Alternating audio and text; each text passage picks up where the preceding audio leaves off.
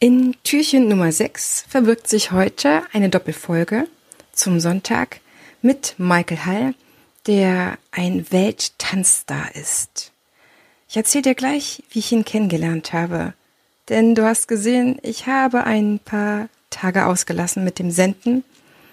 Und das hat den Grund, dass die Nachbereitung vom ersten Online-Fachtag für Tanzpädagogik, den ich jetzt am vergangenen Sonntag veranstalten und mitgestalten durfte als Dozentin, vorbei ist und abgeschlossen werden muss.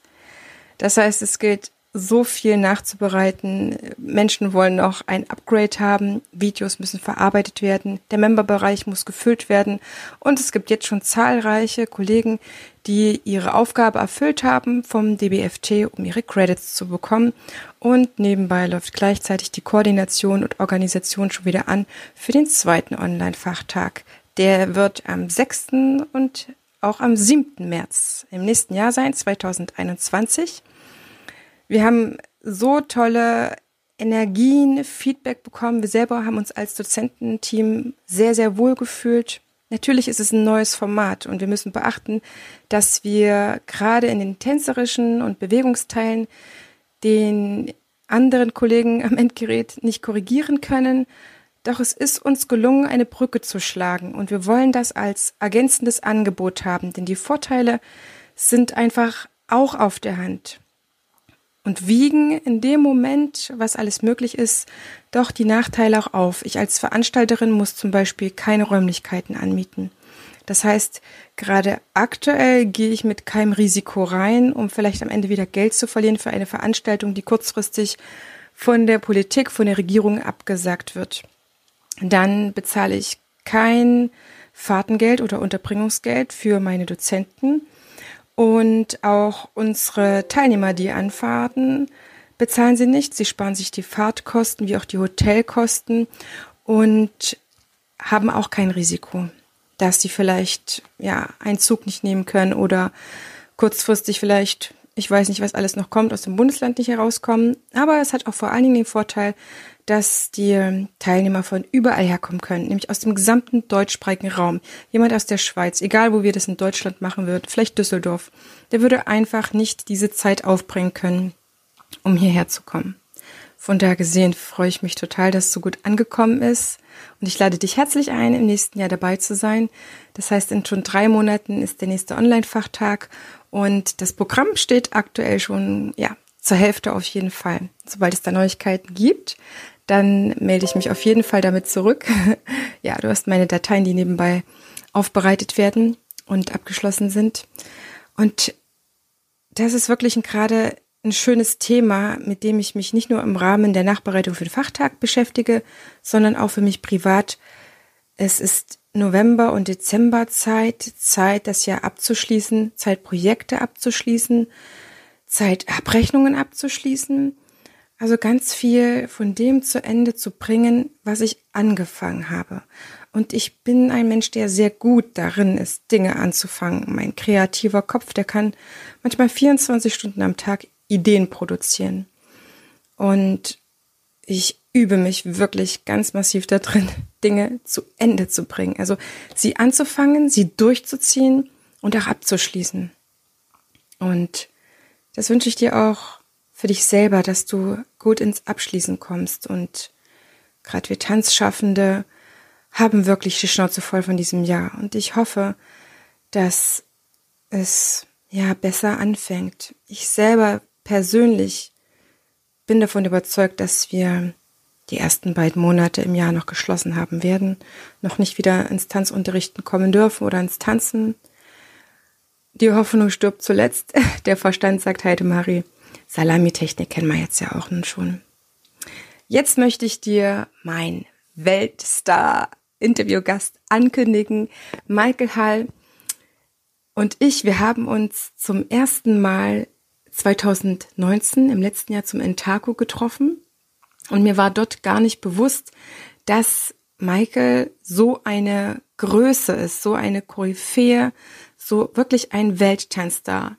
Ich wurde ihm vorgestellt und habe dann gerade ein Interview gemacht gehabt für den Podcast und ja, war eigentlich natürlich total happy, dass ich noch jemanden interviewen darf, aber auch ich muss vorbereitet sein.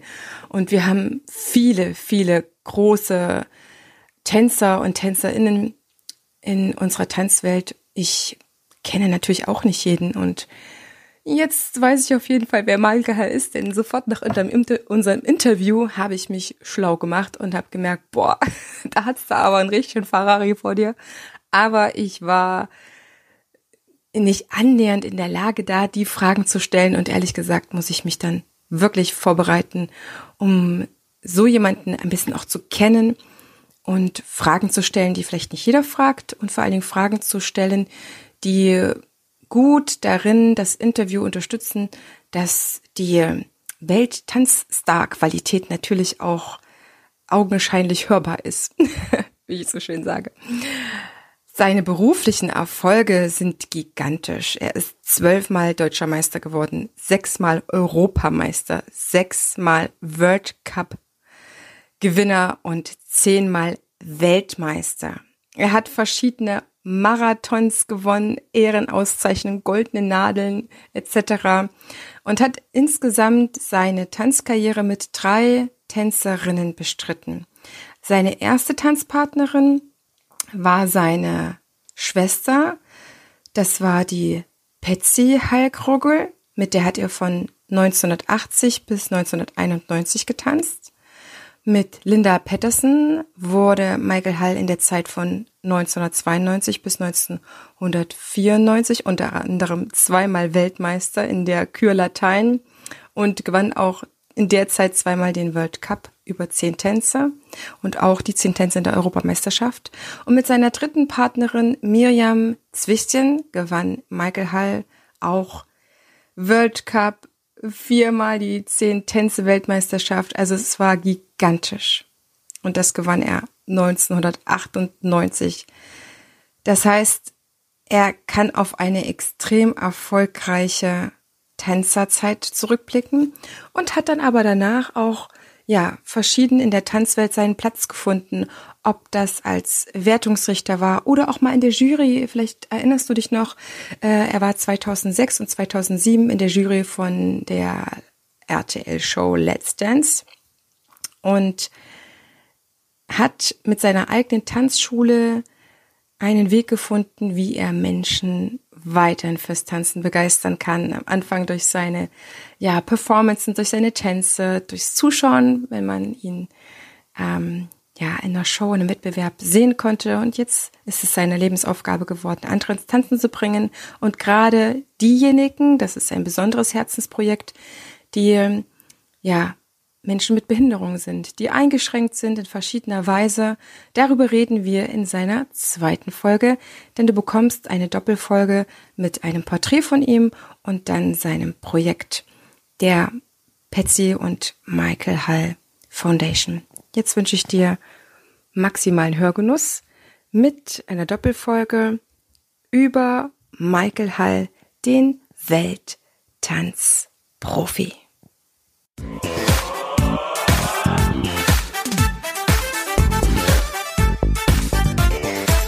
Ich begrüße dich ganz herzlich zu einer neuen Folge hier im Einfach Tanzen Podcast, dem Tanzpodcast für alle neugierigen und selbstsorgenden Tanzschaffenden. Prall gefüllt mit unabhängigem Wissen, ohne dass du selber danach suchen musst. Viel Spaß jetzt damit, deine Tanzbotschafterin.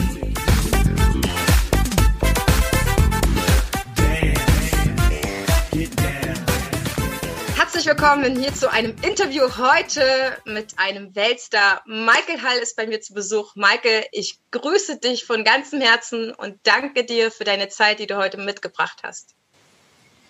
Hallo, hallo Marie. Ja, mir macht es auch eine Freude, hier dabei zu sein. Ich habe schon alle die Sendung sehr interessant oder Interesse gefolgt und äh, bin natürlich jetzt auch gespannt. Oh, das ehrt mich sehr. Wir haben in einem längeren Vorgespräch vor einer Woche miteinander ein paar Themen durchgesprochen. Ich war auch sehr neugierig, will natürlich ja auch, auch vorbereitet sein. Und ein paar Sachen erfährt man einfach nicht in der Presse, sondern vom Menschen direkt. Und heute, liebe Zuhörerinnen, liebe Zuhörer, bekommt ihr eine erste Folge, wo ihr Michael persönlich kennenlernt. Für viele ist natürlich Michael Hall in der Tanzszene ein Begriff, aber man weiß trotzdem nicht alles. Die Presse gibt immer ein paar Sachen bekannt. Und heute habe ich Michael zu Gast. Und natürlich darf ich ihn ein paar Sachen auch fragen, die in den ein oder anderen Artikeln nicht zu finden sind. Und in einer Folge, in einer zweiten Folge geht es um Michaels Projekt mit den integrativen Tanzen. Das heißt, diese beiden Folgen sind eine Doppelfolge und es lohnt sich, beide direkt nacheinander anzuhören. Und jetzt in der ersten Folge geht es, Michael, um dich, um ein Porträt von Michael Hall. Michael, wer ist Michael Hall? Wenn du das in drei Sätzen zusammenfassen könntest. In drei Sätzen, ja, das wird nicht gehen. Dafür war ich oder bin ich äh, aus einer verrückten, gesunden Family, sind wir aber zu vielseitig. Ich bin einfach ein engagierter Mann, der zum Beispiel sehr viele Sportarten auch gemacht hat und auch mit leidenschaftlich äh, umgesetzt und angesetzt habe und in dem Sinne immer etwas äh, mit Erfolg äh, bezogen, etwas durchziehen wollte. Und äh, alles, was ich dann damit angepackt habe, ist äh, zum Erfolg geworden und konnten natürlich sehr viele Menschen in verschiedenen Bereichen dafür mitziehen. Wir starten mal rein in deine sehr, sehr traumhafte Tanzgeschichte. Und zwar gleich am Anfang, wo der kleine, wo kleine Michael ins Tanzen gekommen ist. Und ja, ich bin immer noch sprachlos, eine Weltkarriere gemacht hat. Und ich weiß, dass es für viele ähm, Kollegen und auch tanzschaffende Tänzer einfach spannend ist, heute ein bisschen was über dich zu erfahren. Und ich werde natürlich die ein oder andere Frage auch ein bisschen nachhaken, tiefgründiger fragen, damit all diejenigen, die dich schon kennen, immer noch einen kleinen Aha-Effekt haben, so, wow, das wusste ich vielleicht auch noch nicht. Wie ist es also losgegangen? Wie alt warst du? Warst du ein Jahr, zwei Jahre, drei Jahre? Naja, das Ding war, meine Eltern waren ja sehr engagierte Tänzer und Tänzerinnen und äh, während sie ihre Turniere da getanzt haben, war ich noch in der Kinderwiege hinter der Bühne. Also ich lebte schon, ja, ich hörte schon die laute Musik von der Band. Also, aber ich habe da alles da schon intuitiv mitgekriegt und äh, zu tanzen angefangen bin ich erst äh, wirklich spät.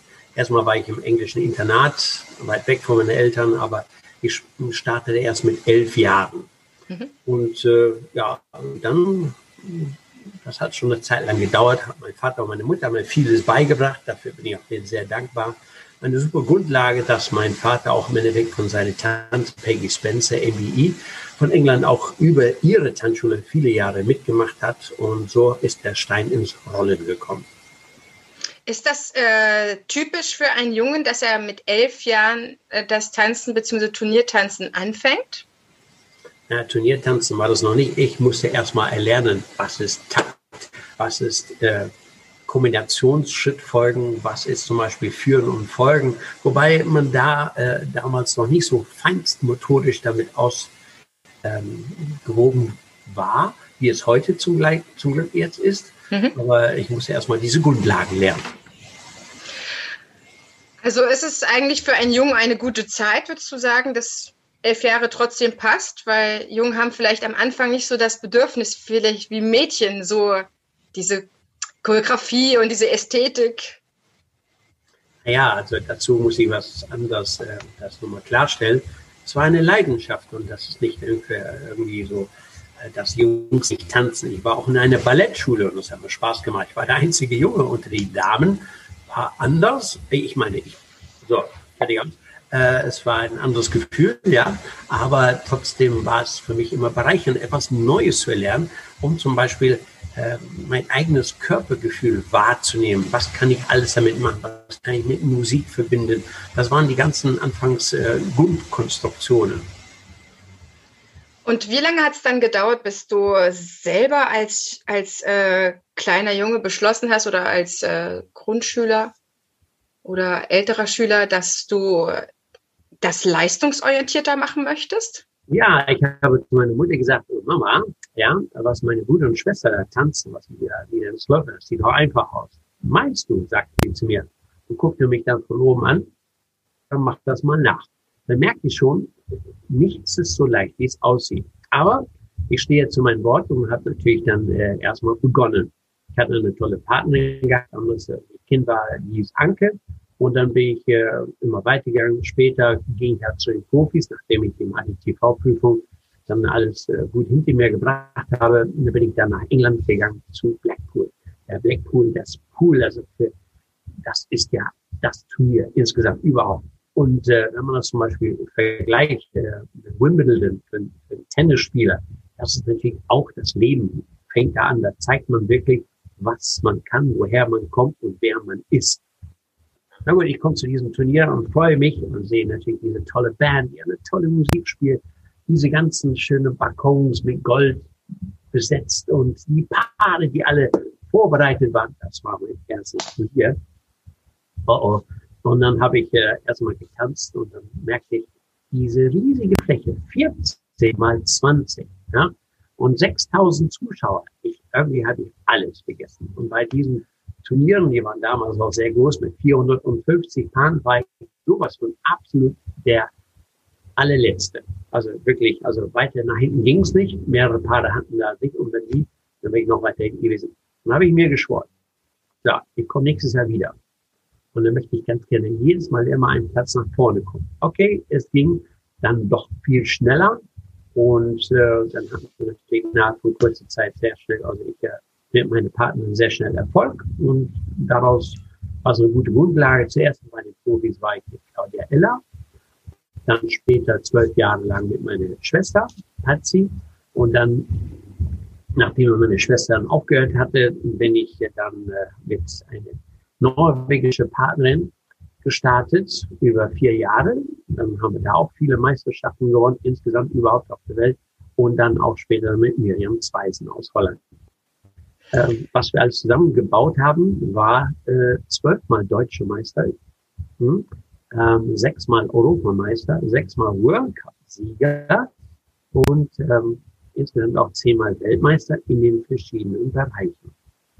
Unglaublich. Mega. Das heißt, du bist eine lebende Legende, kann man schon so sagen. Danke. Leben, ja. Leben, genau.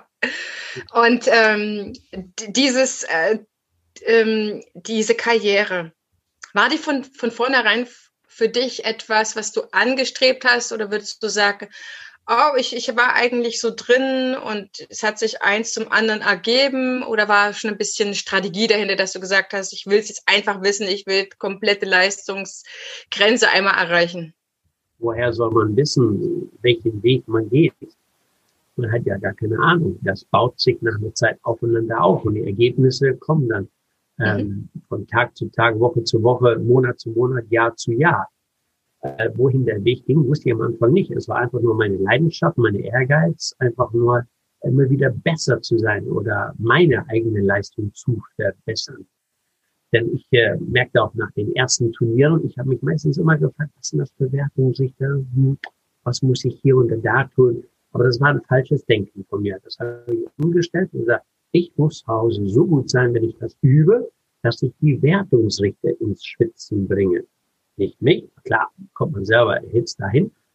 Ist klar, aber ich musste die Wertung sich da ins Schwitzen bringen. Und das hat mir eine ganz andere Selbstbewusstsein gegeben.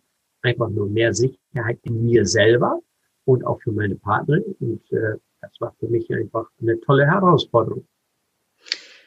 Wie viele Jahre ging diese Karriere als Turniertänzer? 25.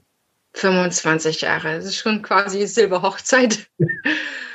Und wie, wie hast du für dich den Punkt äh, gefunden oder auch mit deiner Partnerin zusammen zu sagen, wow, jetzt habe ich so viele Preise gewonnen, jetzt habe ich so eine große Genugtuung in mir, dass ich aufhöre oder war es eine Verletzung? Wie hast du für dich so beschlossen, okay, jetzt äh, ist Transformation wieder angesagt? Ja, also äh, die Zeit, um sich wieder zu resozialisieren, das hat schon eine Zeit lang gedauert. Okay. Nachdem ich zwölf Jahre lang mit meiner Schwester getanzt habe, wir waren ja überall auf der ganzen Welt. Es gab keinen Fleck, wo wir nicht waren. Aber da habe ich gedacht, als meine Schwester gesagt hat, ich höre auf, ich nie Beschwerden, sag ja, dann höre ich auch auf. Meine Schwester sagte zu mir, nein, Michael, du machst weiter.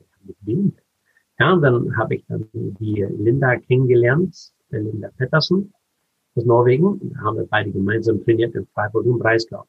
Und äh, natürlich war das eine ganz andere Bewegung, eine ganz andere Technik, das musste ich alles erlernen, aber ich war ja willig. hat mir auch Spaß gemacht und sie natürlich auch für die Standardtänze.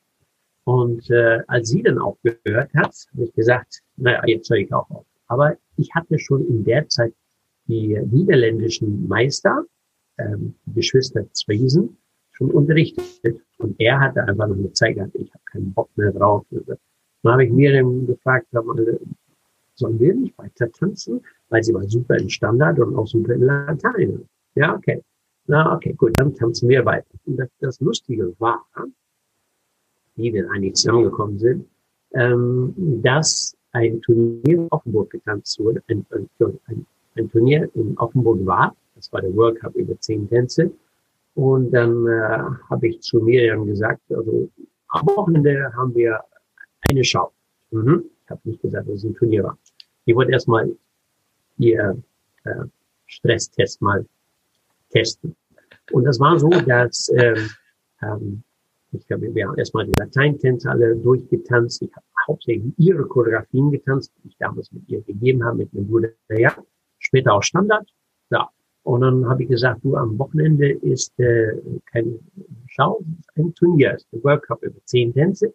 Den habe ich ja mittlerweile schon ein paar Mal gewonnen. Man darf ihn nur dreimal gewinnen. Aber ich hatte ja auch mehrere Partnerinnen, also kann ich immer wieder neu kommen. Und äh, ich wollte ganz gerne das mit dir tanzen. Und dann sagte sie, ja, da mache ich mit. So, da merkte ich, na gut, da ist ja Atomkraftenergie auch mit dahinter. Herrlich. Sie ist also belastbar. Und das liebe ich. Na gut. Von da aus äh, haben wir dann getanzt und haben auch einige Meisterschaften gewonnen, auch die Weltmeisterschaft und Europameisterschaft. Alles gut. Und nachdem sie dann gesagt hat, so, ich höre auf, habe ich gedacht, ich habe eigentlich jetzt genug gewonnen. Für mich brennt das Feuer nicht mehr. Ich, für mich brennt das Feuer immer noch schon das Tanzen und verschiedene Formen, Bewegungsmuster, alles. Okay. Aber diese Turniererei, die brauche ich nicht mehr. Ja. Und die hatte ich ja fast jedes Wochenende. Nicht, dass es mir nicht Spaß gemacht habe, aber es hat mir schon Spaß gemacht. Aber ich habe gesagt, so, jetzt reicht's. Jetzt können die anderen auch mal dran. Es war ja nur so, dass ich, als ich mit Linda aufgehört habe, als ich mit Miriam angefangen bin, einige Turnierpaare es nicht gemacht haben, dass ich wiedergekommen bin. Haben extra dann auf der Tanzfläche bei einigen Turnieren gestreikt. Und das liebte ich, diese Herausforderung liebte ich. Da fragte mich damals Miriam, sag mal, äh, äh, was ist mit denen? Oh, keine Ahnung, die sind schon psychologisch kaputt. Hm, wir können heute Spaß haben beim Tanzturnier. Okay, ich habe ja nachher später auf der Turnier-Tanzfläche gejagt, aber das war alles okay. Und dann äh, kam ein Turnierpaar zu mir, der Roman Felix, und sagte, also Michael, wir sind jetzt unter uns. Äh, ich will Wochen tanzt ihr jetzt zusammen, Miriam und du? Dann sagte mir drei Wochen. So, Roman, dir kann ich das sagen. Das sind nur drei Tage. Drei Tage! Das ist ja eine gute Gelegenheit, dich heute zu schlagen. Deine, deine Art und Weise, dein Denken finde ich gut. Versuch es. Versuch es. Ich liebe das. Ne? Ich liebe die Herausforderung. Na, okay. Dann war das auch so, dass äh, äh, wir auch sehr weit gekommen sind, auch bei diesem Turnier und auch uns qualifiziert haben für die Weltmeisterschaft das nächste Jahr. Und dann haben wir auch die Weltmeisterschaft auch gewonnen. Unglaublich. Also du hast vielleicht auch von deiner Familie so ein Erfolgsgehen. Ich weiß nicht, dass das einfach dir mitgegeben wurde als äh, Grundvoraussetzung. Natürlich hast du sehr viel geschuftet dafür, aber. Ja, aber die Frage ist, was ist normal? Bei einigen mhm. ist es vielleicht normal, ein Haus zu haben, einen schönen Garten und mit zwei Hunden spazieren zu gehen. Das ist für die normal. Ja, ja, was du gerade gesagt hast, wir sind irgendwie anders in unserem Blutgenen von der ganzen Family her. Und äh, das ist für uns normal. Mhm. Ja gut, du hast auch wirklich äh, eine Familie gehabt, die von vornherein dir Tanzen mit Leben, mit Liebe, mit Leidenschaft ähm, offenbart hat. Das ist natürlich auch für einen kleinen Jungen ein toller Nährboden, ja, so eine Selbstverständlichkeit, Tanzen gehört zum Leben dazu, ist Erfüllung, ist Dynamik, ist immer wieder Auspowern, also auch so eine große Lust, einfach sich der Tanzwelt was zu beweisen, immer sein Können zu zeigen. Das ist etwas Großartiges, Michael, was du hast. Ja, wie gesagt, Leidenschaft und die, die Möglichkeit, die Herausforderung anzunehmen, umzusetzen, anzuleiten und auch vielleicht auch indirekt viele Menschen damit zu begeistern. Was macht er da? Ne? Es ist immer anders. Was war das für ein Leben? Nimm uns mal ein bisschen mit rein als ja, dieser, dieser Leistungstänzer, dieser Profitänzer, Wettkampftänzer. Was hast du für über viele Jahre für ein Leben geführt? Aus dem Koffer. Ganz aus dem aus dem Koffer, ja. Also, ja, ich, ich habe ja zwei ältere Kinder und das bereue ich, dass ich zum Beispiel nicht so viel Zeit hatte für die beiden. Aber da ist man so in diesem sportlichen Sackgasse drin, dass man denkt, ja, die, die wachsen schon auf, das geht schon alles klar. Ähm, ja, ich habe die äh, Landstraßen und Wegestraßen neben mir doch ein bisschen, ist eben halt als Sportler so, hat man ein bisschen noch vergessen und geht einfach einen geraden Weg. Also, äh, obwohl man Erfolg hatte, war es auch, wo ich auch bei einigen Persönlichkeiten, die ich äh, privaten hatte, auch äh, vielleicht auch ein paar Misserfolge. Mhm. Aber das bleibt ja nirgendwo auf jeder sein Päckchen zu tragen. Oder vielleicht auch, ja. Das heißt, du hast dich an ein, du hast dich an ein Leben gewöhnt, wo du immer unterwegs warst oder immer ja, woanders trainiert hast? Ja, wir waren uns andauernd unterwegs. Wir sind auch sehr oft äh, auch mit äh, Peggy Spencer sehr oft als ähm, Mitreferenten unterwegs gewesen, sei es Dänemark oder auch in England, auch in Deutschland öfters beim internationalen Tanzlehrerkongressen als Referenten unterwegs gewesen bis, äh, bis heutzutage. Ja. Gibt es etwas, was du sehr genossen hast auf dieser, auf, in diesem Lebensabschnitt?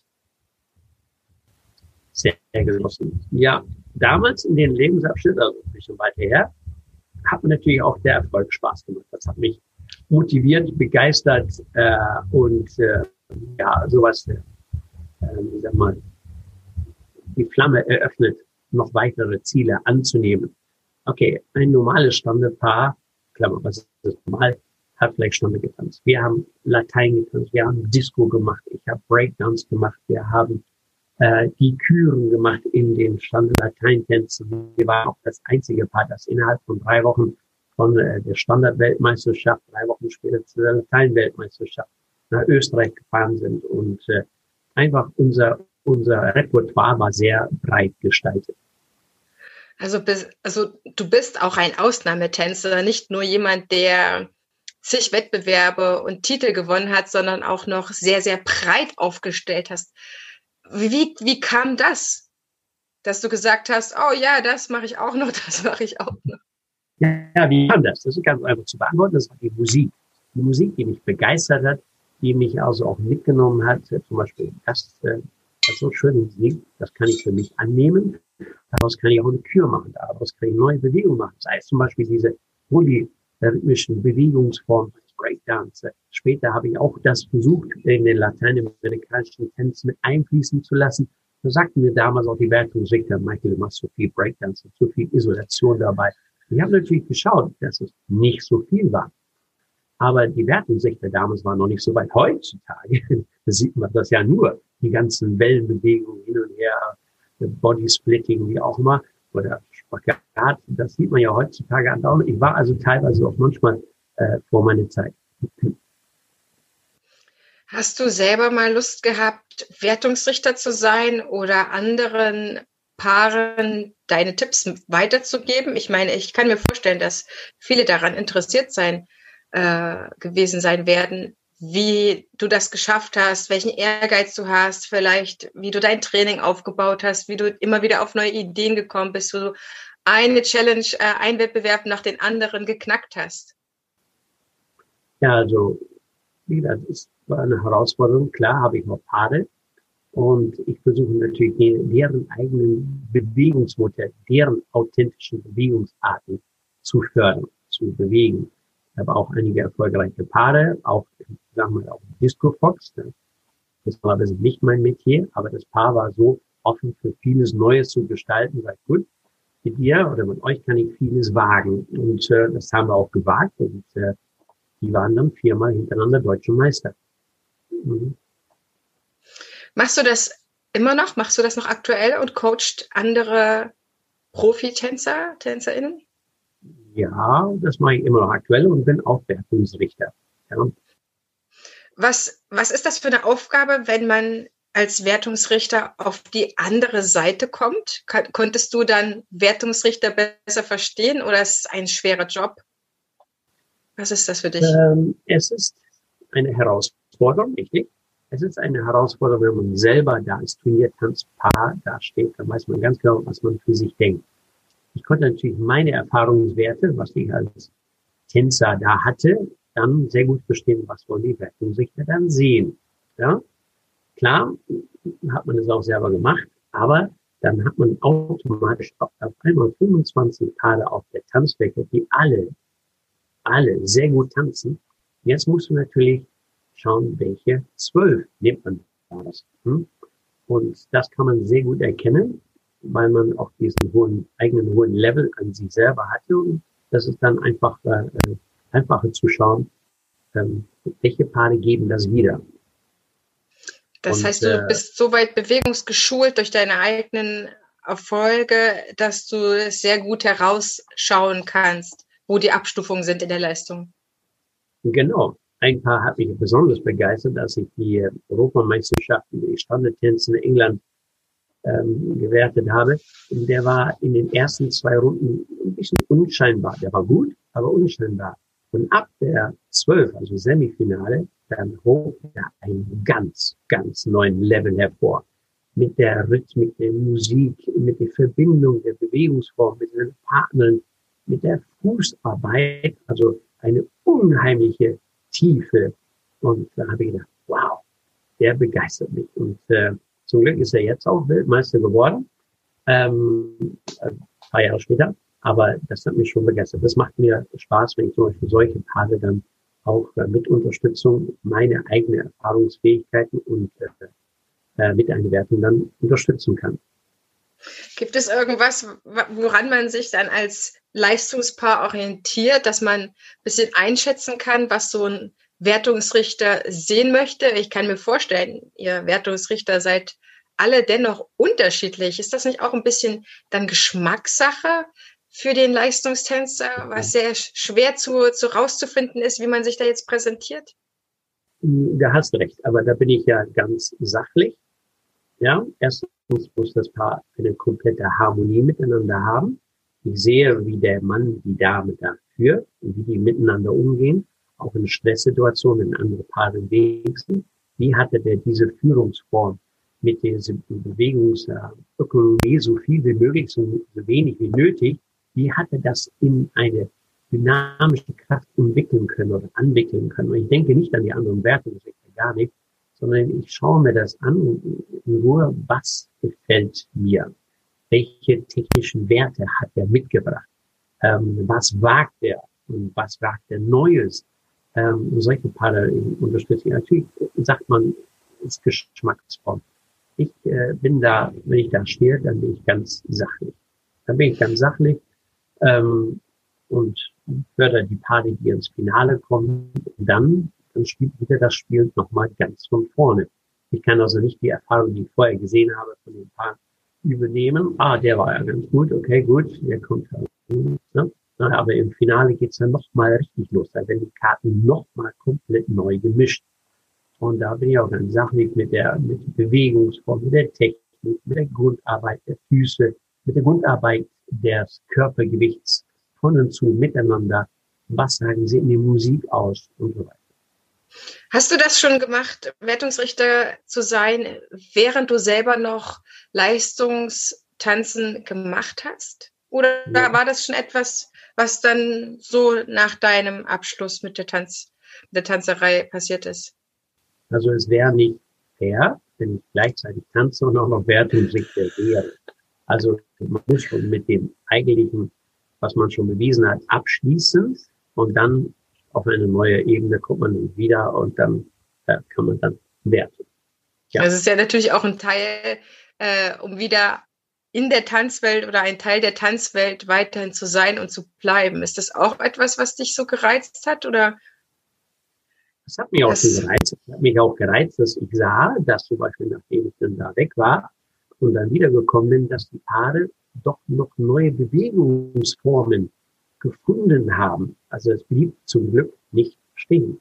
Mhm. Es, es, es, ging weiter in der Bewegungsform, in der Führungsform. Dass die Dame mehr und mehr alleine auch machen kann, dass der Herr da quasi ihr Raum und Platz bietet, damit sie das zum Beispiel für sich vollenden kann. Es ist äh, viel mehr in die Blüte aufgegangen. Und was wir damals nicht so äh, machen durften, weil das noch nicht so reif war. Das ist natürlich dann spannend, auch weiterhin die Trends zu sehen oder die Entwicklungen, um dann einfach ganz nah dran zu sein an der Tanzwelt weiterhin.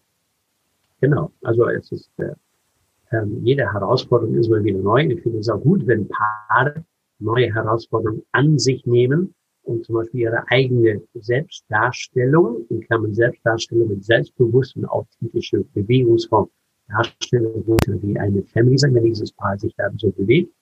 Ähm, das ist einfach zu schauen, wie es sich weiterentwickelt. Und es macht auch Spaß. Ja? Es gibt natürlich auch Paare, die machen immer das Gleiche, immer das Gleiche.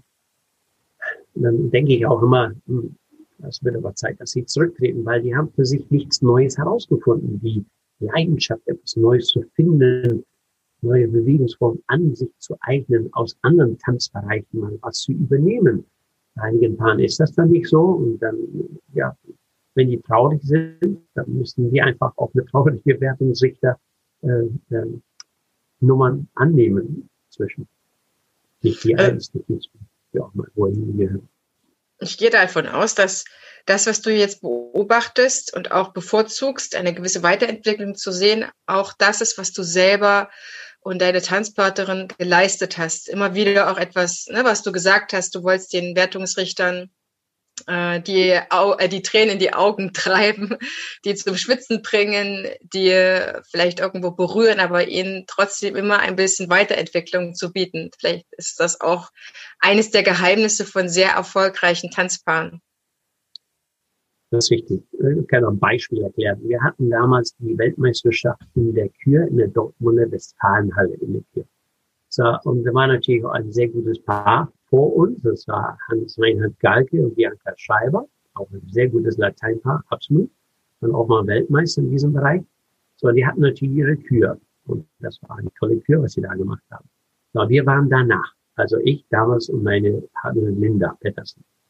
Wo, wobei gesagt, drei Monate vorher hatten wir schon die Weltmeisterschaft im vorherigen Jahr mit Carmina Burana schon gewonnen. Na gut, wir wurden, haben alle eine White Card gekriegt. Die waren da. Da kam Linda zu mir und sagte, wir haben doch alle höchsten 6,0 äh, erhalten, sind nur eine 5,9 dabei. Na ja, genau. In diesen, diesen, diesen 16. Die will ich haben. Ich gehe nicht ohne diesen Pokal nach Hause. Ja?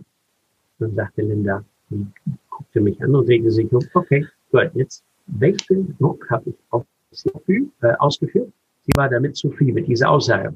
Dann merkte ich zum Beispiel bei mir, oh, Jetzt muss ich aufpassen, dass ich nicht über den goldenen Nadel, ja, so eine feinstmotorische Bewegungsform, was wir hatten da mit Sister Act, über diese goldene Nadel äh, übertanze, also zu übertrieben. Es muss alles in diese Family, was wir gemacht haben, passen.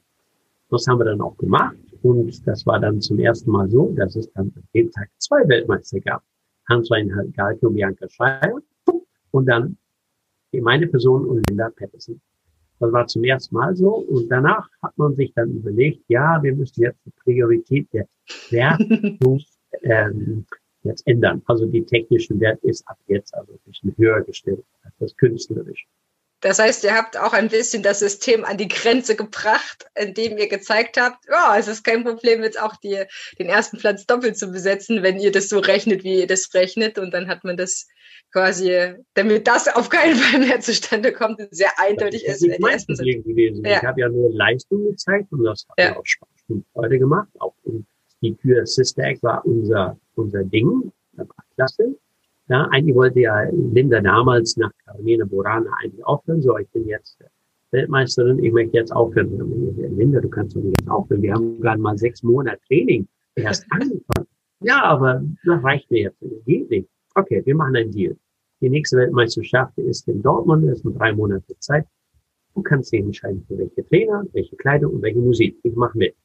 Das war dann für sie ein Anreiz, äh, dann quasi dann äh, Musik zu finden. Das hat sie auch gefunden, Sister und dann haben wir das an und umgesetzt. Du hast mir letztes Jahr zum Mentaco erzählt, dass du nicht nur während des Tanzens, während der Kür absolut spitzenmäßig drauf hast und da die Punkte und Preise abgeräumt hast, sondern du hast auch während äh, dieser verschiedenen Acts auch noch deine Moderatorenqualitäten ausgelebt und gesagt hast, so, äh, Job ist jetzt noch nicht zu Ende, ich mache jetzt einfach hier noch weiter mit der Performance. Erzähl mir mal noch ein bisschen mehr davon. Ja, es kommt natürlich auf die, die, die Atmosphäre an, wo man dann da gegenwärtig ist, ob das zum Beispiel äh, zulässig ist oder nicht. Zum Beispiel in Budapest. In Budapest waren meine Schwester und ich da äh, und ich war einfach müde, hatte keinen Bock. Das ist selten. Hatte gar keinen Bock und dann hat man ein Standardturnier da gehabt. Okay. Ja. So. Und damals war Peter Hölters und Medi Konrad, der auch da, auch gute Freunde. Peter Hölters ist jetzt ähm, ein bisschen weiter oben, leider.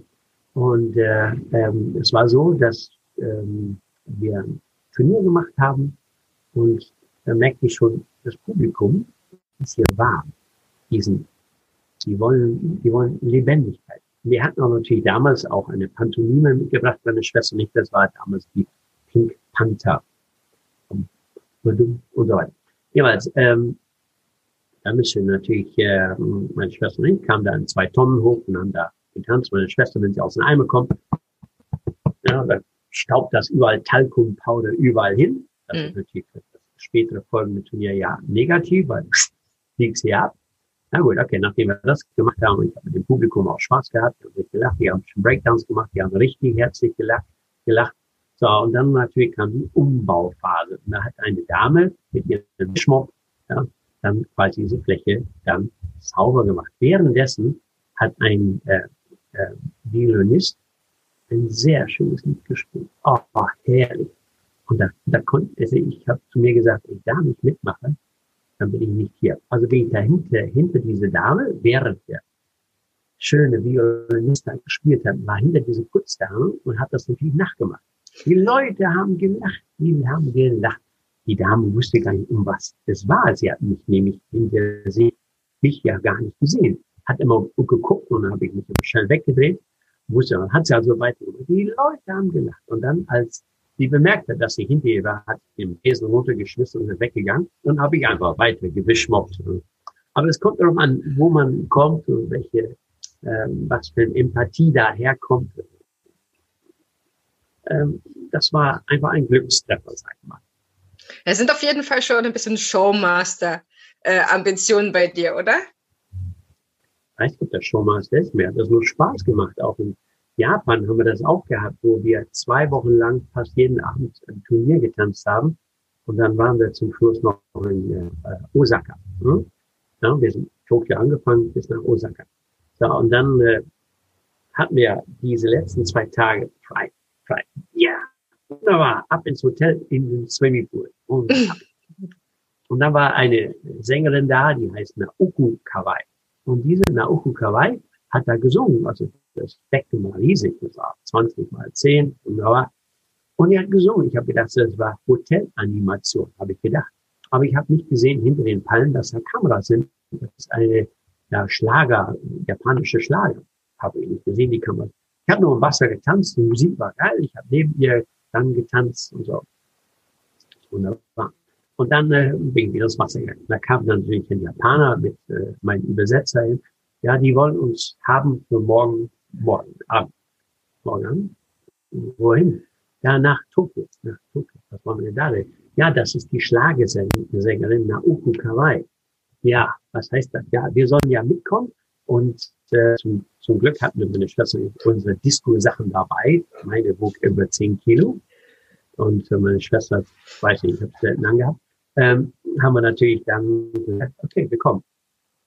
Sind wir dann nach Tokio geflogen und bei einem äh, dann im Schlagertag haben wir dann mit ihr dann im Hintergrund getanzt. Japaner sind einfach da sehr offen und sehr lustig und das hat richtig Spaß gemacht.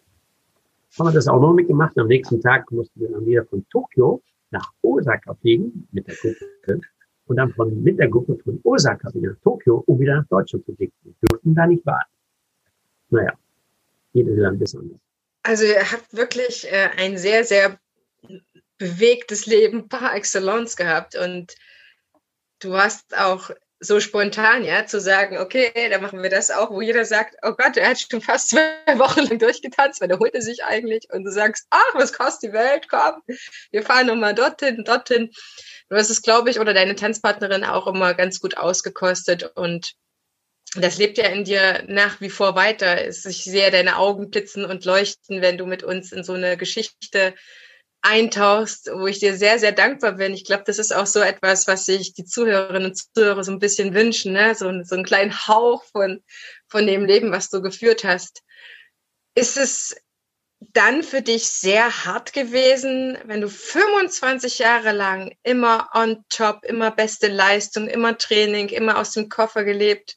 Und dann sagst du, okay, ich habe alles mitgenommen, ich habe es alles erreicht, ich habe wirklich auch mit mehreren Tanzpartnerinnen ne, erreicht und mir bewiesen, ähm, da gibt's wirklich fast keine Grenze quasi für mich persönlich, was ich erreichen kann und auch mehrmals dann von einem Tag auf den anderen äh, zu sagen, okay, dann, dann höre ich auf, andere können jetzt auch kommen, ich mache Platz.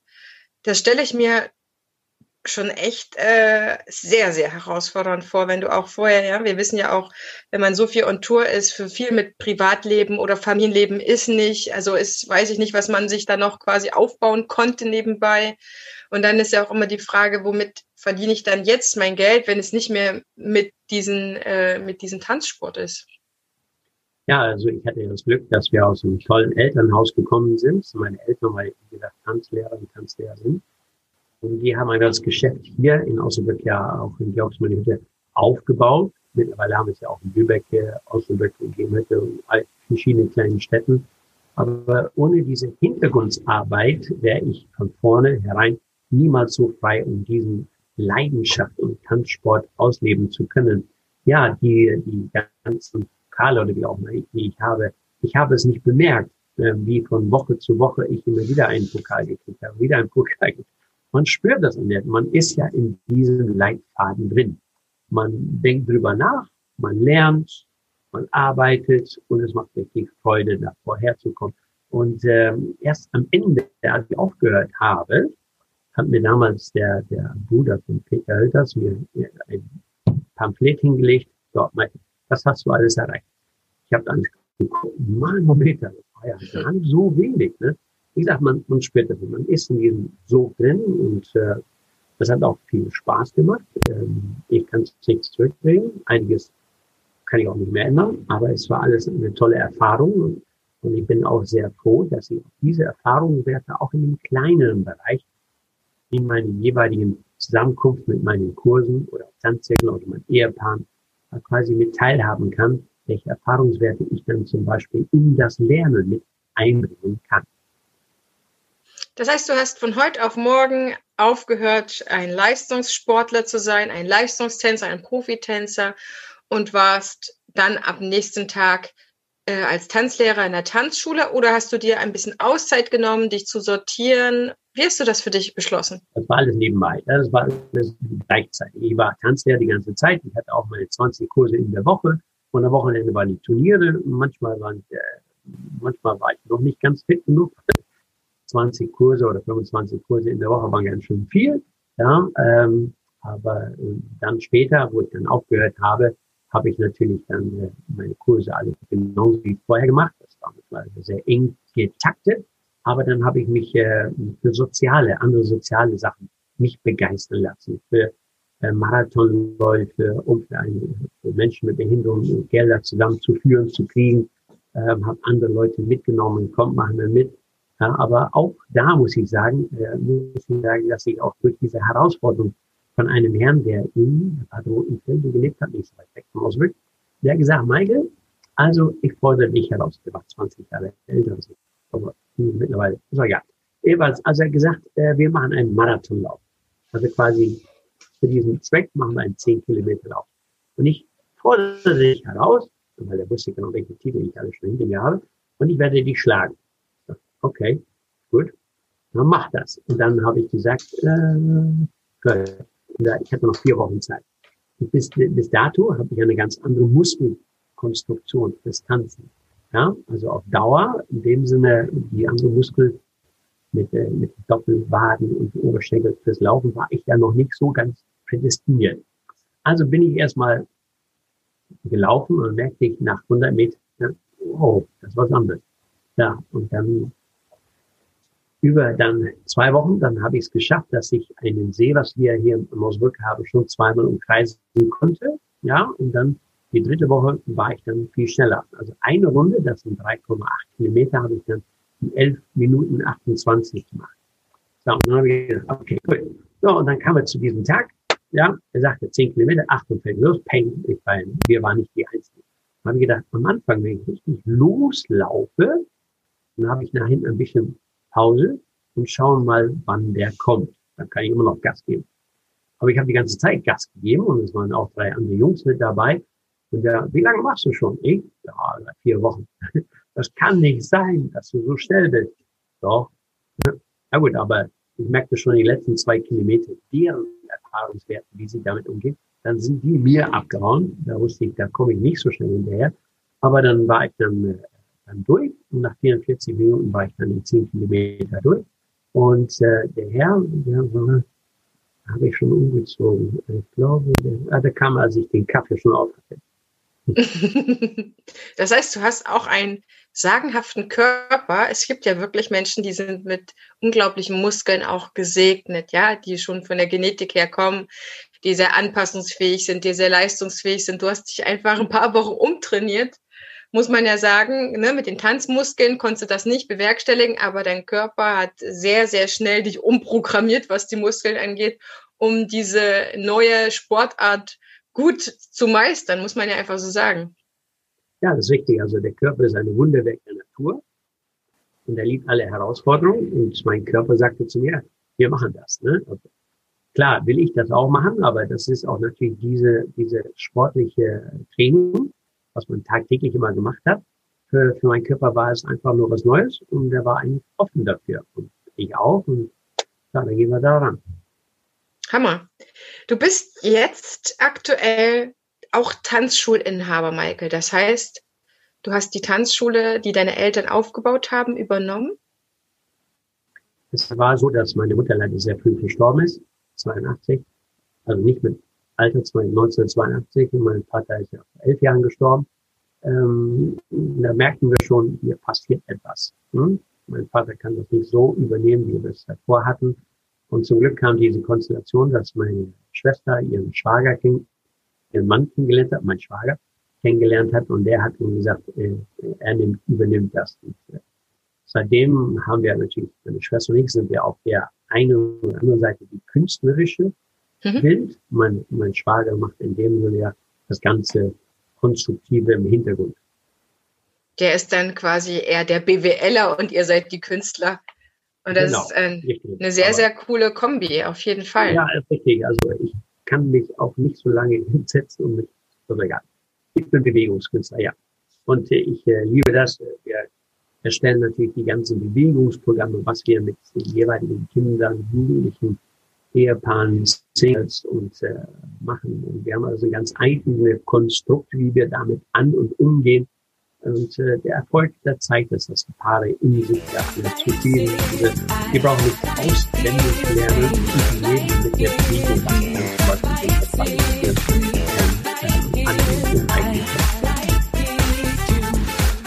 Was bedeutet dir nach wie vor Tanzlehrer zu sein? Du hast es ja schon während deiner Karriere entwickelt. Du hast äh, deine Ausbildung gemacht. Du bist quasi nur während du getourt bist, ja nicht vor Ort bei deinen Tanzschülern gewesen, aber du hast eine Beziehung aufgebaut, sie, sie schätzen dich, sie mögen dich sehr. Und jetzt bist du quasi in diesem Job ja schon sehr, sehr lange angekommen. Was bedeutet es dir, Tanzlehrer zu sein? Mir macht es Spaß, mit Menschen zu arbeiten, egal welche Konstrukte. Sei es von klein bis groß, von der Pampers bis zur Pampers, von der äh, von der Möglichkeiten, auch mit Menschen mit Behinderung, einfach diese Begeisterung, auch im Kleinen bis zum Großen, einfach an und umzusetzen. Ja, also, egal an welchem Level, äh, das macht mir eine wahre Freude. Da gibt es keine Zwischengrenzen. Alle sind ganz tolle Leute, die sozialen Netzwerke sind super.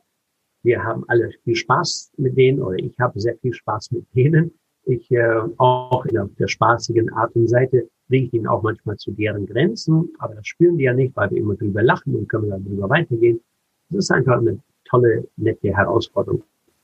Und wie weit hat sich das Profitänzer sein, Turniere gewinnen, auf deinen Tanzlehrer, auf deine Tanzlehrerarbeit vielleicht ausgewirkt? Man sagt ja auch bei uns Tanzschulinhabern und in der Tanzschularbeit oder ne, im Tanzschulbetrieb, dass man gar nicht immer so den Profitänzer haben möchte, weil die einfach ja gar nicht mehr an den Menschen dran sind, sondern in ihrer Profiwelt. Ja, du hast recht. Es sind aber auch viele, viele Tänzer, die einfach ein abgespultes Programm oder genau nach Technikbuch langgehen. Da muss ich sagen, die haben den Technikbuch noch nicht verstanden. Denn da drin, zwischen den Zeilen, ist so viel drin, was man zum Beispiel entwickeln kann. Und äh, ähm, das ist richtig, dass zum Beispiel einige Turniertänzer, die vielleicht noch nicht so die Erfahrung haben mit äh, Plus Minus, was bringt der Mann mit rein, wenn er durch die Tür kommt, äh, die stellen sich einfach das Endprodukt vor. Das Endprodukt ist erstmal komplett unwichtig, absolut unwichtig. Es ist, geht darum, den Menschen intrinsisch zu erfassen, zu bewegen. Was kann er um daraus etwas zu machen, etwas zu bauen, etwas zu verwirklichen, damit er sich zum Beispiel sich wohlfühlt. Hm? Das kann man dann sehen, wenn das Paar natürlich freudig damit rausgeht, dann ist es alles okay. Aber es gibt welche, die machen nur von A bis B-Programm und das ist nicht gut. Ja? Wenn man zum Beispiel ein Thema Tag hat, dann hat jemand äh, kann das für sich selber ziehen. Das und das möchte ich ganz gerne für mich haben. Dann kann man das Paar in deren Bewegungsmöglichkeit und Freiheit darin auch unterstützen. Wenn nicht mehr machbar ist, dann ist auch nicht mehr machbar.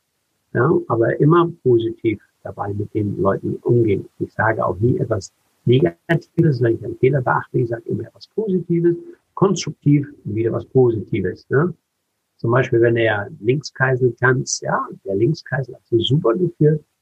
Dame hat auf der richtigen Stelle die Fersendrehung gemacht, wunderbar rhythmisch war super, aber es war alles in Gegentanzrichtung. Das muss man ja leisten können, das hinzukriegen. Und dann tun wir das einfach richtig und dann, wir machen also sehr viel Spaß dabei. Das war jetzt nur ein Beispiel. Hast du vielleicht noch so zwei, drei Tipps für derzeitige Turniertänzer, die mit dem Gedanken spielen, als Tanzlehrer zu arbeiten, entweder jetzt nochmal komplett die Ausbildung zu machen, was glaube ich die wenigsten machen, sondern sie switchen einfach um von ich bin Turniertänzer und jetzt werde ich einfach mal Tanzlehrer. Hast du vielleicht ein paar Sachen vom absolut erfolgreichsten ja, ähm, so deutschen Turniertänzer, ja. der ja auch Tanzlehrer ist. Es hat vielleicht auch etwas für dich gemacht, dass du von vornherein immer diese beiden Sachen warst. Ne? Wenn man jetzt gar nie vorher unterrichtet hat, kann ich mir schon anders vorstellen. Ja, also viele Tänzer und Tänzerinnen denken, die sind die Welt, ja, aber wir sind doch nur so ein kleines Mühe irgendwo auf diese ganzen Möglichkeiten, was die Erde uns hergibt. Und äh, wir sollen erstmal alle auch von diesem hohen Podest runterkommen und einfach mal uns integrieren in diesen sozialen Netzwerken, sozialen Bewegungspunkte, was zum Beispiel ein Mensch oder ein Paar oder was eine Dame spürt oder fühlt, ist ja ganz was anderes aus dem kulturellen her, aus dem alles Mögliche. Also ähm, ich gehe nie von einem Standpunkt aus. Ich bin genauso wie die, wenn die Kunden reinkommen und äh, teile mich mit denen und zum Beispiel, dass sie ein Wohlgefühl haben. Ich sehe mich nicht als der oberste Tänzer überhaupt. Nein, ganz genau auf dem Boden, genauso wie sie. Und dann arbeiten wir zusammen und ich sehe, welche Möglichkeiten sie mir geben, was ich zum Beispiel dann sehe kann. Das kann ich noch mehr aus denen herausholen. Einfach mal runterkommen. Also das wäre noch ein absoluter Tipp, den Respekt vor dem Anfänger oder dem ja, Laientänzer, Breitensporttänzer einfach zu haben, zu schauen, was kann der andere, was bringt er mit, sich nicht zu überhöhen, ne, sein Ego ein bisschen zu erden und mit dem zu arbeiten, was das Paar, was der andere an Möglichkeiten mitbringt, den anderen quasi zu sehen und jetzt in der Aufgabe zu sein, sich zurückzunehmen mit dem, was man auch vielleicht schon geleistet hast. Und damit bist du ja eine derjenigen, ne, der, du bist prädestiniert, du könntest eigentlich ganz Tag eine Krone auf dem Kopf tragen, aber du sagst, ey, so what, das ist hinter mir, ich habe das alles für mich, meine Genugtuung gemacht, das müssen mir nicht andere die ganze Zeit erzählen. Und jetzt hat äh, das, ne, jetzt haben diese Menschen Priorität in meinem Leben und ich will etwas für sie erreichen, mit ihnen erreichen. Ich bin quasi ihr Vehikel, bin die Unterstützung, die sie verdient haben. Genau. Auch manchmal muss man auch die, bei denjenigen, wo man genau weiß, sie können da bis da und dahin, kann man auch ganz gerne so eine kleine Nadel im Hintern, nur so anbedeutungsweise, damit sie auch da hinkommen. Ja, ich bin, ich stachel auch gerne an, ich provoziere auch gerne, aber ich weiß genau, dass die es können.